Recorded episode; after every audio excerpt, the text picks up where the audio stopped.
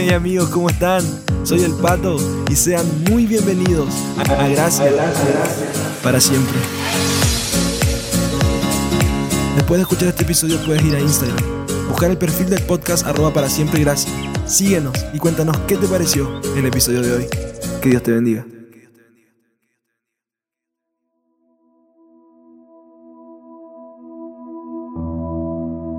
Nueve, nueve episodios de Gracia para siempre.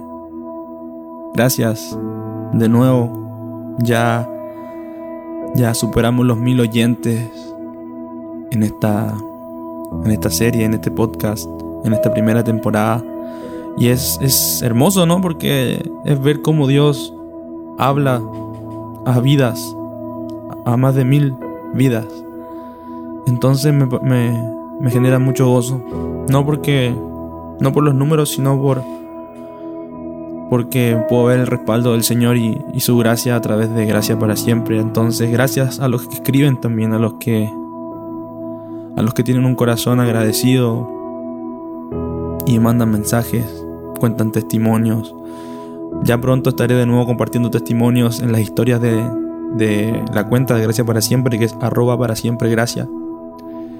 Eh, lo hice una vez y ahora hay muchos más, así que me voy a hacer el tiempo en el nombre de Jesús para, para poder compartir de nuevo testimonios de, personas que, que, abren su corazón y, cuentan cómo Dios habla y cómo les habló a través de ciertos episodios de, de Gracia para Siempre. Eh, con el último, con el episodio pasado, que fue ¿Qué pasa si no pasa? Llegaron muchos, muchos, muchos. Normalmente les cuento, llegan entre 10 y 15 mensajes de testimonios eh, al inbox o al direct de, de la cuenta de Gracia para Siempre en Instagram. Con ¿Qué pasa si no pasa? Llegaron más de 20. Y creo que es porque todos nos sentimos así. ¿No? Todos estamos bien si, si pasa, pero cuando no pasa, ¿qué hacemos? Y bueno, si no escuchaste este el, episodio ¿Qué pasa si no pasa? Te invito a que pongas pausa y, vayas a escucharlo. El episodio anterior, el, el 8. Dios, Dios es tremendo. Pero estamos ya en el 9. Para los que sí escucharon el 8, para los que siguen, sigamos, empecemos. Génesis 35 del 16 al 18. Dice, Jacob y su gente se fueron de allí. Estaban por llegar a Efrata cuando le llegó a Raquel la hora de tener otro bebé. Como tenía mucho, mucho problema para tenerlo, la mujer que le ayudaba le dijo, no tengas miedo, que también este bebé va a ser niño. El niño nació bien, pero Raquel estaba a punto de morirse. En sus últimos momentos de vida le puso a su hijo el nombre de Benoni, que significa hijo de mi dolor. Sin embargo, Jacob le cambió el nombre y le puso Benjamín, hijo de mi fortaleza. Wow. Dios le habla a Jacob, ¿no? Dios le recuerda a Jacob cuando Saúl lo perseguía, él lo libró, llevándolo a Betel. Entonces le dice, anda Betel, quédate a vivir allá y construyeme un altar entonces Jacob le ordena a su familia que se deshagan de cualquier cosa ajena a Dios, le dice que se bañen y que se cambien ropa porque debían ir a Betel. No, los familiares le hicieron caso. Y finalmente Jacob parte a Betel junto a su esposa embarazada ya por tener el bebé y toda su familia, tal como Dios lo había mandado. Fue algo así como rápido. ¿ah? Jacob, vamos. Mira, en las ciudades de alrededor le tenían mala a Jacob y a su familia, así como por por varias cosas que, habían sucedido, entonces ellos estaban, estaban escapando. Eso, eso pasa. Estaban escapando de, de ahí para no ser brutalmente asesinados, como pasa mucho en el Antiguo Testamento. Si esas personas se ponían de acuerdo para perseguirlos, eran muchos en cantidad, así que posiblemente fácilmente los, ah, los mataban. Pero Dios es fiel, y dice el versículo 5 de, de Génesis 35, y cuando se pusieron en marcha, Dios hizo que todas las ciudades vecinas les tuvieran miedo, así que nadie los persiguió. ¡Wow! Dios siempre ocupándose del capaz lo que nosotros no vemos. Él está ahí, frenando ciertas cosas que, pueden tocarnos y, y son cosas que nunca nos enteramos. Cuando Dios nos manda a hacer algo, sea lo que sea, aunque parezca que literal nuestra vida está en riesgo, si, si, si, Dios nos dice algo, es porque Él ya tiene el control de esa situación. Si tú estás viviendo aflicción, es porque Dios ya tiene el control de esa situación. No nos conformemos con lo que ven nuestros ojos. Pucha, pero si salimos seguros, nos persiguen y nos matan. Habrán dicho, ¿no? No, no creo. Pucha, si voy a orar, capaz se burlen de mí. Pucha, pero si salimos seguro nos persiguen. Pucha, pero si esa gente me conoce. Si digo que soy cristiano, ahora se van a reír. Pucha, pero es que...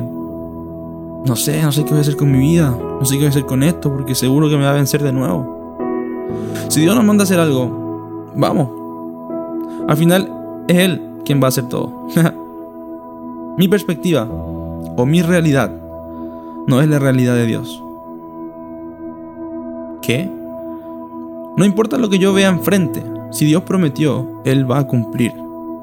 Mi realidad no es la realidad de Dios. La realidad de Dios es mi realidad. Jacob no dudó ni se cuestionó. No. Ni cuestionó lo que Dios le había dicho. ¿Sabe por qué? Porque él ya había probado. Él ya había sido testigo del poder de Dios. Dios ya lo había librado antes.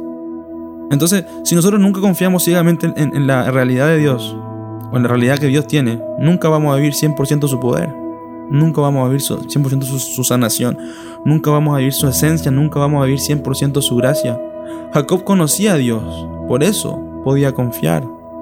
¿Sabes? No podemos confiar en alguien que no conocemos. Ese era un poco el contexto, ¿no? De cómo, de cómo fue para que Jacob y los suyos lleguen a donde estaban. Todos, todos, todos los que están escuchando, todos podemos tener diferentes opiniones de una misma situación, ¿sí o no? No sé, en un partido equipo A versus equipo B, equipo A gana 1 a 0 o equipo B perdió 0 a 1. no sé, todos tenemos perspectivas diferentes. Me hace ruido una pequeña historia y es así, dos presos, dos reos que compartían celda, estaban ahí, ah, esperando su pasando el día, los días, no, no sé qué qué pasará en eso, pero estaban los dos en la celda y esta celda tenía una rejita que daba al exterior. Una rejita pequeña donde uno podía ver afuera. Un reo veía las barras de hierro que lo mantenían cautivo y el otro veía las estrellas en la noche y el cielo azul en el día perspectiva, realidad. La realidad de uno era las barras de metal que lo mantienen cautivo y la realidad del otro era el cielo de afuera.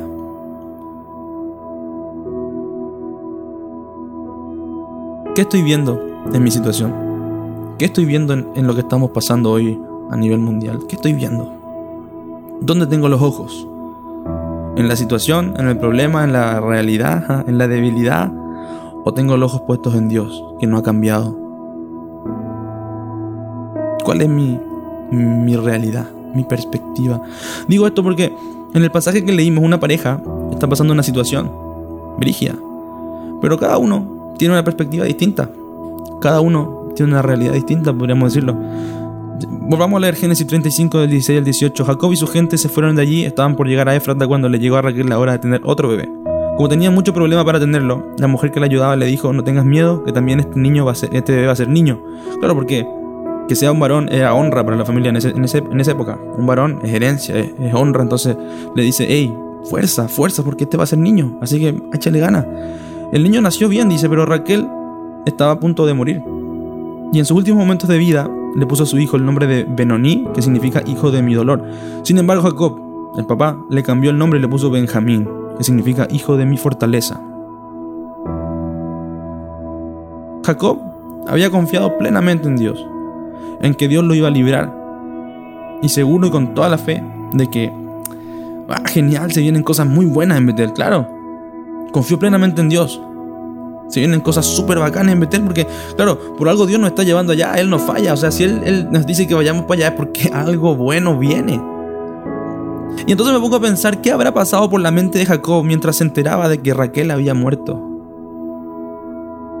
Su Raquel, su esposa, el amor de su vida, la mujer por la que había trabajado 14 años, por hermano.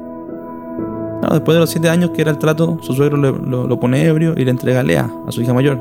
Sí, pues, el suegro lo emborracha y lo hace acostarse con su otra hija. Bro, no, es, no Netflix, es, es la Biblia.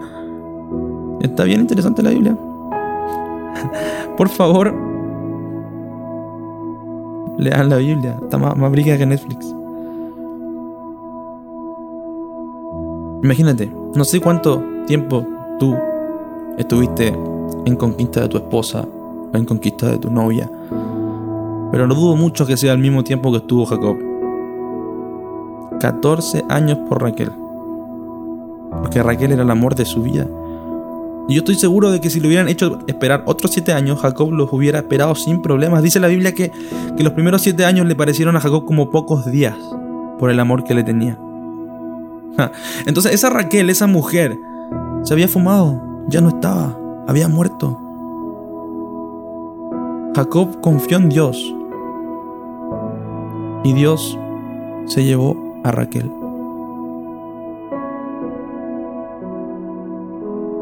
Raquel en su sufrimiento, porque su parto fue complicado, los dolores, el estar agonizando, todo hizo, todo eso hizo que Raquel se rindiera, obvio, y decidiera llamar a su hijo Benoní, hijo de mi sufrimiento. Pero, obvio, o sea, en la situación de Raquel era muy difícil tener fe. Era muy difícil tener una perspectiva de reino. Era muy difícil ver otra realidad que no sea esa. Se estaba muriendo. Estaba dejando un niño que no iba a conocer nunca. Estaba dejando un niño que no iba, no iba a ver crecer. Estaba dejando un niño que nunca iba a tener mamá, que nunca le iba a decir mamá, o sea, que no, le, no la iba a conocer nunca. No existían las fotos en ese tiempo, nunca ese niño iba a enterarse de cómo era su mamá. Además, estaba dejando ya un hijo que tenía. Entonces el dolor de Raquel era, era enorme, era tremendo, dolor físico y psicológico. Algo que capaz ninguno de los que estamos aquí oyendo vamos a poder entender. Pero Jacob le cambia el nombre. Jacob dice, este niño no se va a llamar hijo de mi sufrimiento, no se va a llamar hijo de mi dolor, este niño se va a llamar Benjamín, mi mano derecha, hijo favorito, hijo de mi victoria, hijo de mi fortaleza. Entonces uno se puede poner a pensar,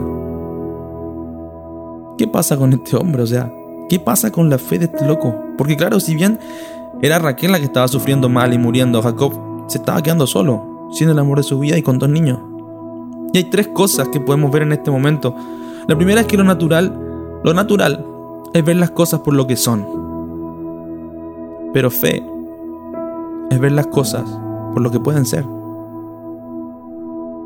En este momento, lo natural era ver las cosas tal cual son. Ver al amor de tu vida morir, ver cómo te estás quedando solo y con dos hijos, en medio de una promesa de Dios. Eso era lo que estaba pasando en ese momento. Esa era la realidad. Hermano, tú que estás escuchando, amigo, tú que estás escuchando, ¿qué es lo contrario a fe? Si yo digo fe, ¿qué es lo contrario? ¿Qué es que se te viene a la mente como lo contrario a fe? Puedes decir incredulidad. Pero para mí, muchas veces lo contrario a fe no necesariamente es duda, no necesariamente es incredulidad. Muchas veces lo contrario a fe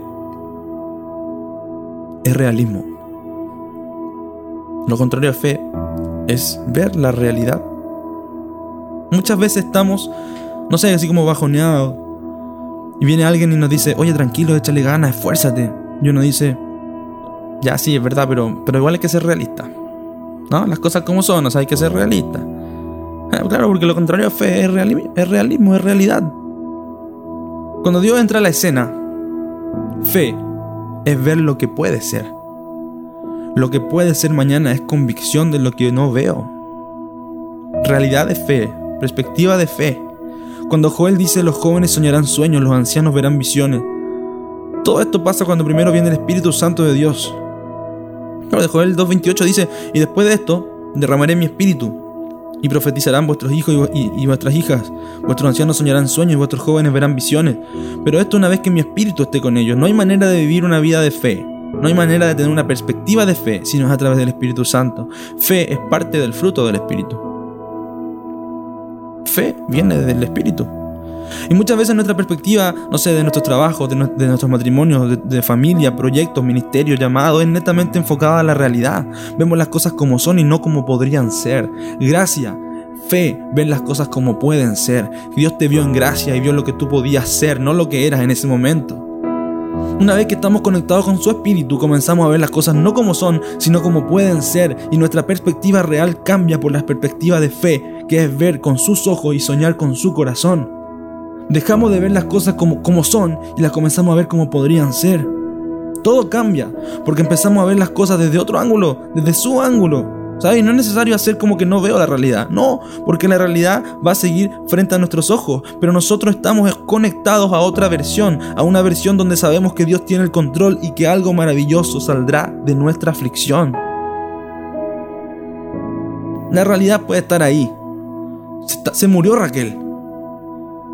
Pero mis ojos ven realidad de reino, ven fe. Ve lo que Dios está viendo.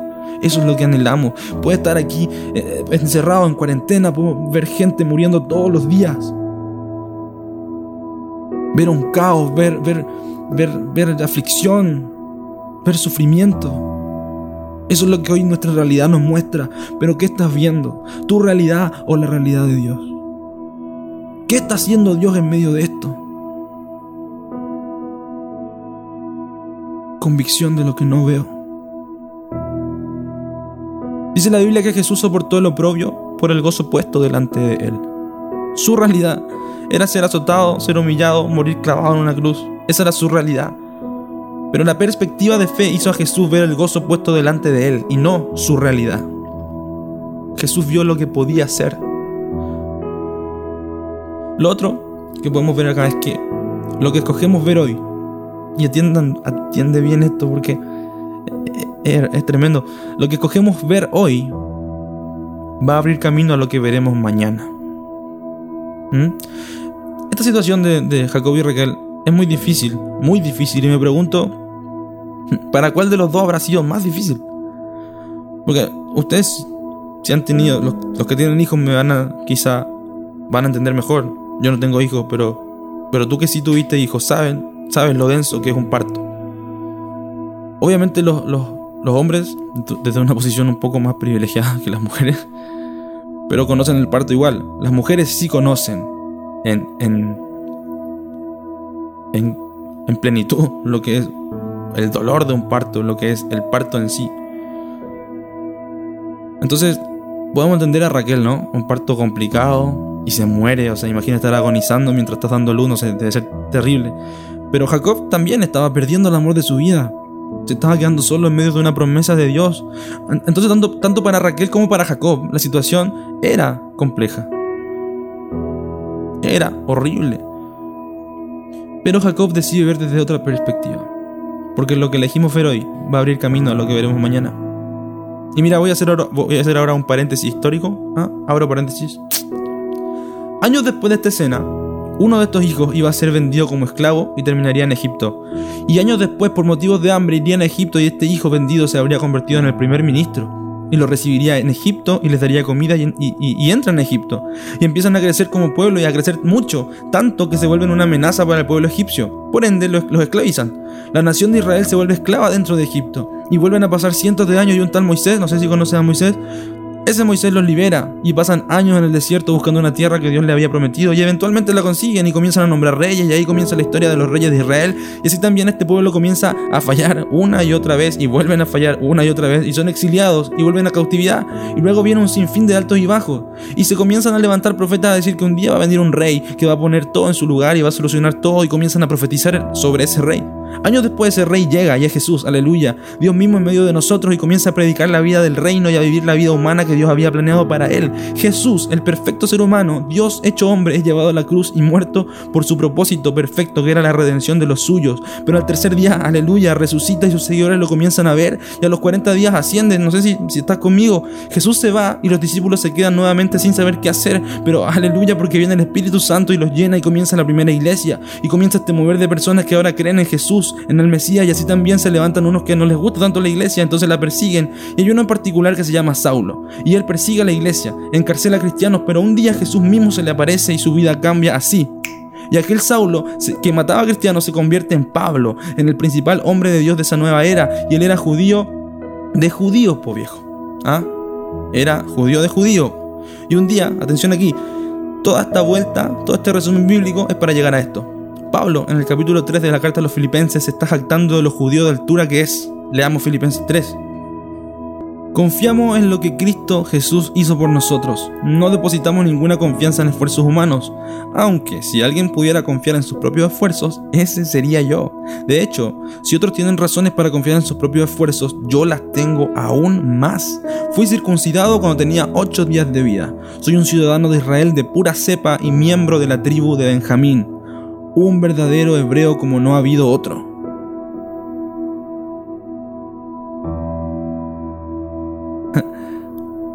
¿De nuevo? Si alguien pudiera confiar en sus propios esfuerzos, ese sería yo. De hecho, si otros tienen razones para confiar en sus propios esfuerzos, yo las tengo aún más. Fui circuncidado cuando tenía ocho días de vida, soy un ciudadano de Israel de pura cepa y miembro de la tribu de Benjamín, un verdadero hebreo como no ha habido otro. ¡Wow! Se está jactando Pablo para enseñar porque para un judío, no sé si, captaron cómo terminó eso, para un judío era un alto, era un altísimo honor ser de la tribu de Benjamín. Ah. Porque en su peor momento, en su peor sufrimiento, Jacob decidió ver con perspectiva de fe. Como la perspectiva que vemos... A ver, la perspectiva que veamos hoy nuestra situación, con la perspectiva con la que veamos hoy nuestra situación, veremos mañana el resultado. como veamos y vivamos esta temporada, va a determinar cómo será la siguiente. Si yo decido ver gracia o decido ver caos, ¿qué, voy, qué, voy, a mirar? ¿En qué me voy a enfocar? ¿Dónde voy a poner mis ojos, mi confianza, mi fe? ¿Sabes? No está mal tener miedo, no está mal tener eh, sufrir, no está mal que te duela, pero, pero ¿dónde reposas eso? Es lo que determina qué va a suceder. Si mi miedo lo, reposo en el caos, voy a terminar muy mal. Si mi miedo lo reposo en Jesús, Dios me, Dios, me libera. Dios, Dios, Dios, lo lleva por mí. Dios lleva esa carga por mí. Por eso no está mal el temor, pero sí está mal no descansar ese temor en Jesús. El último punto es que el dolor es una reacción, ¿no? Te pegan y automáticamente duele porque es una reacción.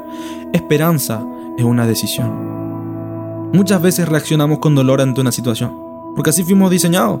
E, e, el reaccionar con dolor, con pena, con angustia a una situación específica es totalmente normal, es parte de nuestra carne, pero para tener esperanza es necesario decidir confiar. Decidir creerle a ese Dios que sin importar mi realidad sigue en el trono, sigue sentado en el trono, sigue teniendo el control. El dolor es una reacción, pero yo decido tener esperanza y ver mi situación con perspectiva de reino, de fe, a través de su Espíritu Santo. Automáticamente reacciono con dolor, con miedo, con temor, pero es ahí cuando yo tengo que decidir tener esperanza, decidir confiar, decidir ver con, con la realidad del Señor.